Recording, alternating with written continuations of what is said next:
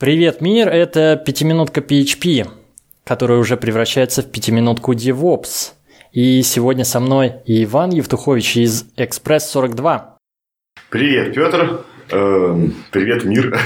Расскажи чуть-чуть о себе, чтобы слушатели были в курсе твоего бэкграунда. Ну, а с какого возраста начинаете?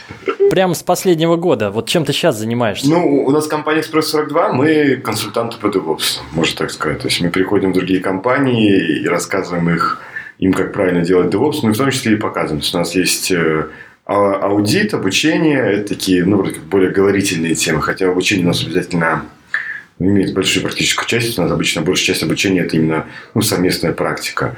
Плюс мы делаем, собственно, инженерный проект, то есть, когда внутри клиента мы налаживаем процесс поставки ПО, то есть, делаем полный DevOps там. И сейчас еще с последние полтора года у нас есть еще онлайн-образование, это совместно с компанией Otus. Мы делаем вот образов... ну, огромный такой DevOps образовательный трек шестимесячный, и вот уже там выпустили, сколько там, три, по-моему, потока. Круто, значит, ты все знаешь про DevOps. Ну, не все, конечно, а так это... Ну, немало, скажем, да, наверное. А я тебя не буду а, расспрашивать с самых азов, и начало это будет слишком долгий разговор. Я заготовил такую тему. Вопрос. DevOps в небольших компаниях в малом бизнесе. То есть, если посмотреть какие-то выступления на конференциях, на наших, на Ютубе, там банки выступают, Тинькофф, Альфа, Райфайзен, как они что-то внедряют, крупные компании, там десятки, может быть, сотни даже человек, отделы, все это взаимодействует, все понятно. DevOps во все поля. А для маленьких компаний это вообще актуально? Ну, смотри, вот с моей точки зрения, как раз DevOps возник э, как попытка ну, повторить то, что есть в маленьких компаниях. Какой плюс маленьких компаний? Все все знают, да, там, если у тебя небольшая команда, друг друга как бы ну, сидите в одном помещении, нет разрыва контекста никакого. То есть, если кто-то что-то говорит, другой сразу его понимает. И поэтому в этом смысле, да, если с ними даже сидит человек, который занимается эксплуатацией, у них уже DevOps. А когда организация начинает, начинает расти, что происходит сейчас, что там больше 20 человек организации, ты уже, может быть, лично всех знаешь, но кто про что думает, о чем говорит, уже нет. А когда она еще больше растет, да, как бы, значит, ну, происходит разрыв контекста. То есть служба эксплуатации не понимает, что делает программисты, программисты не понимают, что делает эксплуатация, отдел тестирования, который на аутсорсе, как бы, вообще не понимает, что там программисты написали. И когда вот как бы хаос возникает, его как-то надо причесать, чтобы ну, процесс поставки ПО был, как сказать, э, ну, таким же быстрым и гладким, как в маленьких компаниях.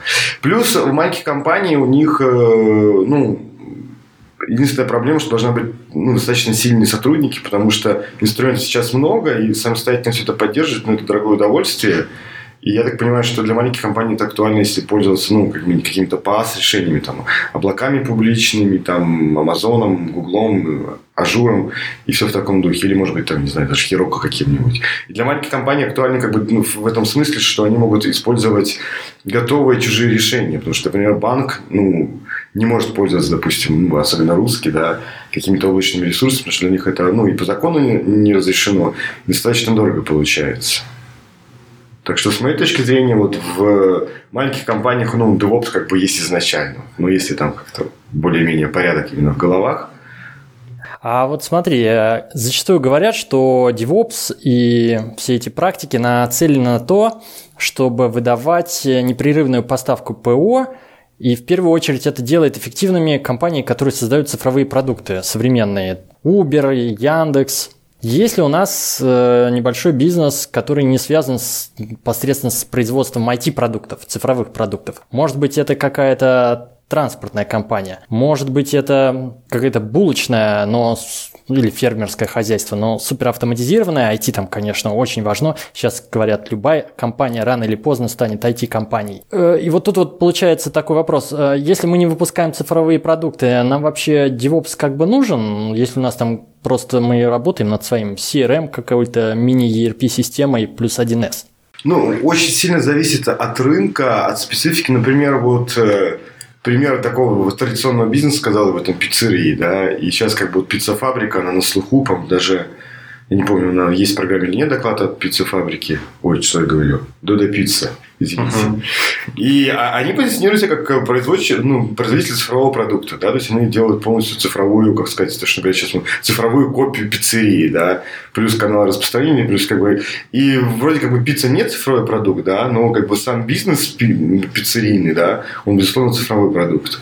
И тут как бы такой вот вопрос очень я бы сказал, скользкий. Безусловно, что если вы ну, находитесь, занимаетесь нефтедобычей, да, то, условно говоря, обновлять ПО там, на этих добывающих станциях там, каждые 15 минут не надо. Да? Ну, ну, в этом нет необходимости. И, безусловно, DevOps появился как ответ на вызов, а что нам делать, когда мы делаем цифровые продукты, как их делать быстро. Потому что старые подходы, когда мы там год что-то пилим, потом с болью это выкатываем, для цифровых продуктов это невозможно.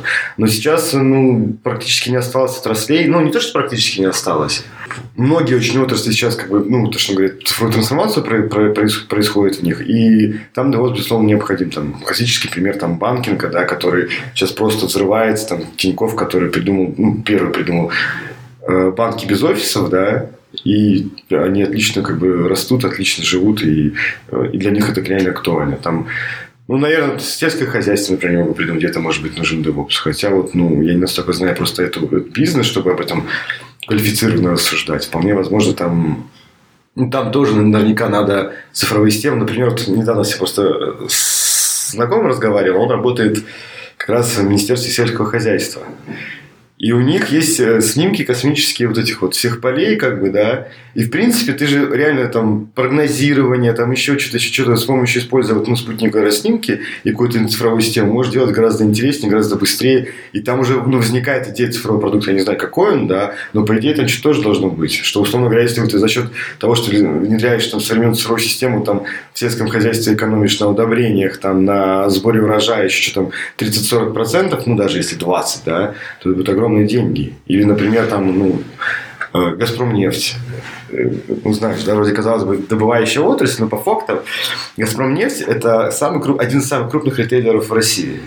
У них э, несколько десятков тысяч, ну, по-моему, 12 тысяч бензоколонок. Каждая бензоколонка это в том числе магазин, да. И, ну, то есть, как бы сказалось, что такая отрасль, как бы вроде не цифровая, с одной стороны, с другой стороны, ритейл, он еще цифровой. Опять же, из последних примеров, в прошлом году, в День Благодарения в Америке по-моему, 83% э, подарков было куплено на Амазоне. То есть ритейл тоже здесь будет колбасить. И вот куча отраслей, которые сейчас переживают цифровую трансформацию, для них, конечно же, актуален э, DevOps. И я согласен, что пихать DevOps везде не надо, да, то есть надо посмотреть, как бы, ну, занимаетесь ли вы цифровым продуктом, но вопрос, как бы, остались ли не цифровые продукты, вот, как бы, для меня загадка сейчас. Угу, главный вопрос теперь определите, мы делаем цифровую пиццу или все-таки еще классическую пиццу? Тут же какая история, что если ты делаешь классическую пиццу, все, до, до свидания, потому что канал распространения сейчас, как бы, никто же не тот самый, ну, не то, что никто, а очень много людей сейчас стали все заказывать через интернет, в том числе пиццу, да, и та компания, которая наиболее хорошо представлена именно в интернете, да, то есть пиццерия, она в конце концов как бы, ну, захватит там значительную долю рынка. И борьба будет именно за то, что как бы, там же, ну, тоже Дода пицца не очень прикалывает. Там, ты можешь видосик посмотреть, как у тебя пицца твоя готовится, да. Вроде как бы кому это нафиг надо, да, с другой стороны, как бы один раз посмотрим, что прикольно готовится, как бы, да. И они такими мелочами, по чуть-чуть, по чуть-чуть, они создают более интересную пиццу, которая, как бы, ну, более удобная, что ли, более открытая. И те говорят, ну, блин, а что будут, не знаю, кто, кто как ее готовит, там, не наплевали мне это. Ну, какое такое, да. Ну, зашел, посмотрел, о, готовят, да, здорово. Ну, и такого будет все больше и больше. Люди все больше живут в цифре, там, в телефонах своих, чем вот э, в реальной жизни. Очень интересно, очень. Слушай, ну давай еще небольшой технический вопрос. Очевидно, что большие компании там внедряют себе Kubernetes, э, кластеры у них разворачиваются и прочее, прочее. Для маленького и среднего бизнеса какие практики, какие инструменты DevOps ты посоветуешь, может быть, нашим слушателям? С чего начать автоматизацию внедрения? Ну, вообще, мы выделяем там две ключевые, ну, две-три ключевые практики. Первая практика – это э, инфраструктура как код – но фактически какая э, идея такая, чтобы э, управление своим там инфраструктурой вы тоже оформляли в виде кода, и дальше это, как сказать, этим, этот код развивали, инфраструктуру точно так же. Ну, а уже конкретная реализация этой практики, будете использовать там Kubernetes или там, например, Ansible, ну, сильно зависит от задачи. Если у вас там полтора сервера и ну, достаточно простая система Ansible выше крыши, да. Если у вас как бы что-то покрупнее, там уже там вырисовываются там десятки сервисов там или сотни, да, понятно, что без оркестратора, то есть Kubernetes не обойтись. С другой стороны, опять же, с тем же Kubernetes, да, совсем не обязательно там хостить его самому, ведь можно взять там, не знаю, в облаке где-то, да.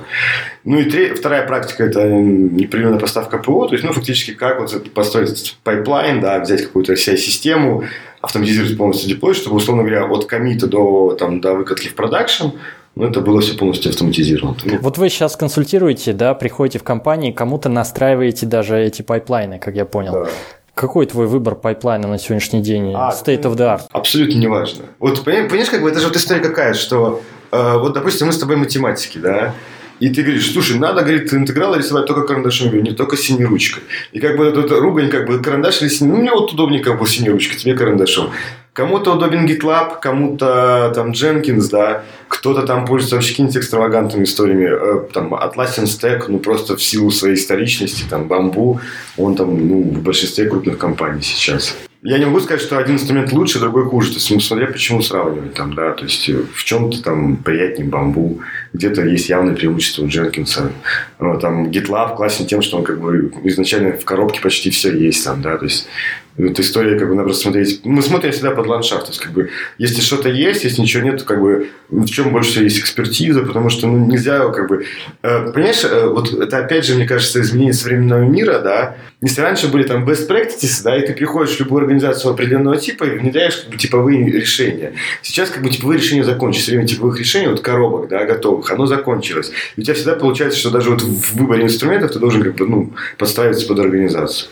Так, а третья, третья практика у тебя была, значит, а, Infrastructure Code? Это, безусловно, мы называем ее непрерывный мониторинг, ну, в пику просто обычного мониторингу, да. Ну, что имеется в виду, что сбор всех метрик э, с вашего приложения, в том числе бизнес-метрик, он должен тоже описан быть в виде кода, и в процессе деплоя у вас появляются новые графики, новые алерты появляются в э, вашей системе мониторинга, и фактически вы, ну, как бы мониторинг в виде кода получается, да, и туда же идет история про то, что называется сейчас модным словом observability, наблюдаемость, я не знаю хорошего перевода, это идея про то, что, ну, как централизованно собирать логи, чтобы вы могли потом понять, что в вашей системе происходит, если с ней что-то происходит не так, то есть, условно говоря, Э, к вам приходит пользователь, вы помечаете этот запрос на, там, на фронтенде каким-то тегом уникальным, там, айдишником пользователя. И дальше по всем системам, когда он идет, то есть от, от там, бэкенда до базы данных, через сообщения, там, какие-то, не знаю, там, бэкграунд-воркеры, все вот это, да, вы везде можете этот запрос проследить, и потом, как бы, если что-то пошло не так, то, условно, там, пользователь говорит, что у меня что-то не работает.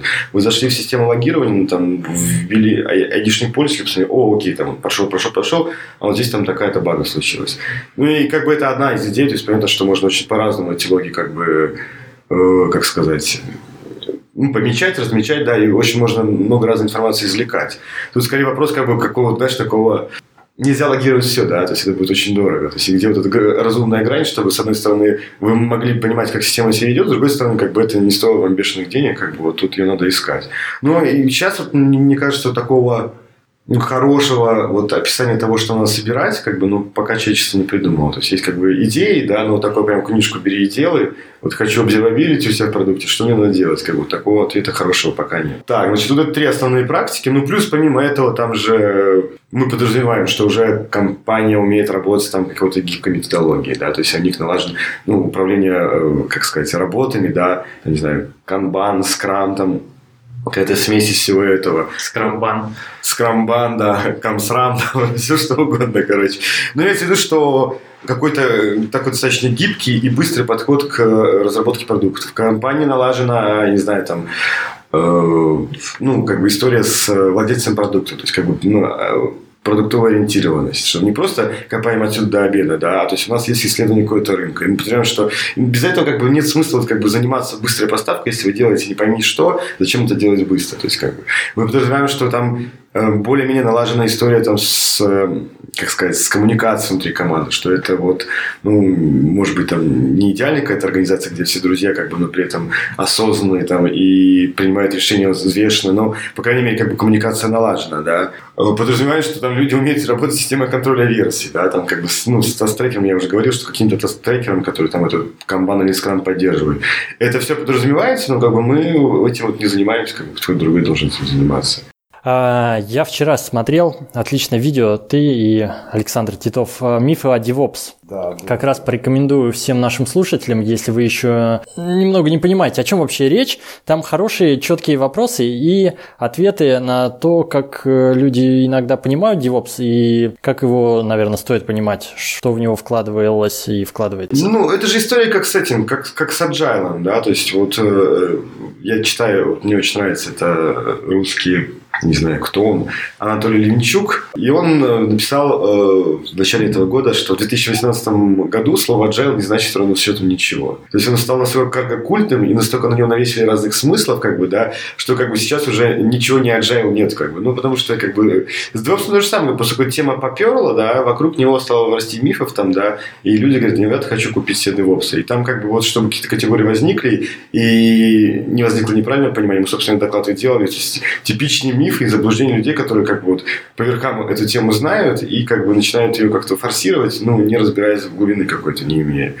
Ну, мне кажется, как бы это вообще история чаще, что мы любое слово берем там, да, оно обрастает, обрастает, надо выкинуть как бы и взять потом новое слово, чтобы там убрать всю шелуху, да, то есть, ну, как бы по-другому быть не может. Я еще знаю, что ты сейчас э, каким-то образом принимаешь участие в подготовке конференции DevOps.conf да, в Москве. Да. Расскажи чуть-чуть про эту конференцию. Да. Может быть, будет интересно нашим ну, слушателям. 1-2 октября в инфопространстве в Москве будет конференция DevOpsConf. Это, как сказать, перерожденный RootConf. То есть, как бы раньше была конференция RootConf, и она как бы больше была на теме системы администрирования сосредоточена. Но вот в состоянии на сегодняшний год, как бы, ну, точно как бы вот профессия системного администратора в том виде, в котором она понималась раньше, она как бы, ну, не умирает, то есть умирает, она, конечно, никогда не умрет там, да, но она заканчивается. И поэтому мы ребрендировали конференцию в, в DevOpsConf, и сейчас вот мы как бы активно к ней готовимся. Там будет две секции ну, докладов и секция бесплатных мастер-классов, то есть можно будет выбрать, сходить на мастер-класс или на доклад. Ну, плюс э, там на стендах всякая движуха будет, то есть мы хотим, чтобы она была не только такая, как сказать, полезная, но и чтобы какой-то прикол, ну, прикол, какой-то драйв там был на конференции, да, то есть мы там всякие придумываем какие-то фишечки для этого. Ну и программный комитет э, ну, он очень суровый, то есть я давно не видел таких суровых программных комитетов. То есть, ну, в принципе, конференции, даже Олег Буйн организует, ну и компания Онтика они вот в качестве контента очень сильно придираются всегда, и ну, реально огромная ведется работа с докладчиками, на программном комитете постоянно с кем-то созванивается из докладчиков, и мы слушаем доклады. Но я лично не участвую в программном комитете, просто я вот сбоку стою. Слушаю всех докладчиков, то есть как бы и как бы сделать так, чтобы доклад был больше в тему конференции, потому что вот задача конференции сказать, не, рассказать какие-то хайповые штуки, да, вот там новый инструмент, типа побежали, а как-то сделать цельную картинку о DevOps, о том, что это и про процессы в организации, и про культуру, и про инструменты, и про там, постановку практики, и про постоянное обучение. Как-то вот все целиком в эту историю завернуть, и даже про взаимодействие службы безопасности, которые все за скобки все выкидывают, как бы, да, а тем не менее например, для крупных компаний как бы, ну, тема безопасности очень важная. Если не встроить безопасность на самых ранних стадиях вот в пайплайн, на эту поставку ПО, то ну, как бы в конце вы приходите, говорите, вот у нас новое ПО, мы не можем, оно нам противоречит нашим там, требованиям безопасности. И то, как бы, в том числе эту тему мы хотим затронуть. Ну и понятно, мониторинг, то есть непрерывная поставка ПО, управление конфигурацией, все это будет, инструменты, которые помогают это делать. И вот программный комитет, он прямо всех закладчиков затачивает, чтобы вот вы рассказали не просто какой-то кусок, а какую-то более-менее цельную историю о том, почему так возникло, почему, как это с процессами организации связано, там, как у нас культура организации связана. И мне кажется, вот в этом смысле такой, ну, сильная сторона конференции, прямо с акцентом на, на целостность, что ли. Классно. Увидимся там. Да, увидимся там, да. Всем спасибо. Это была пятиминутка DevOps от пятиминутки PHP. Всем спасибо, пока.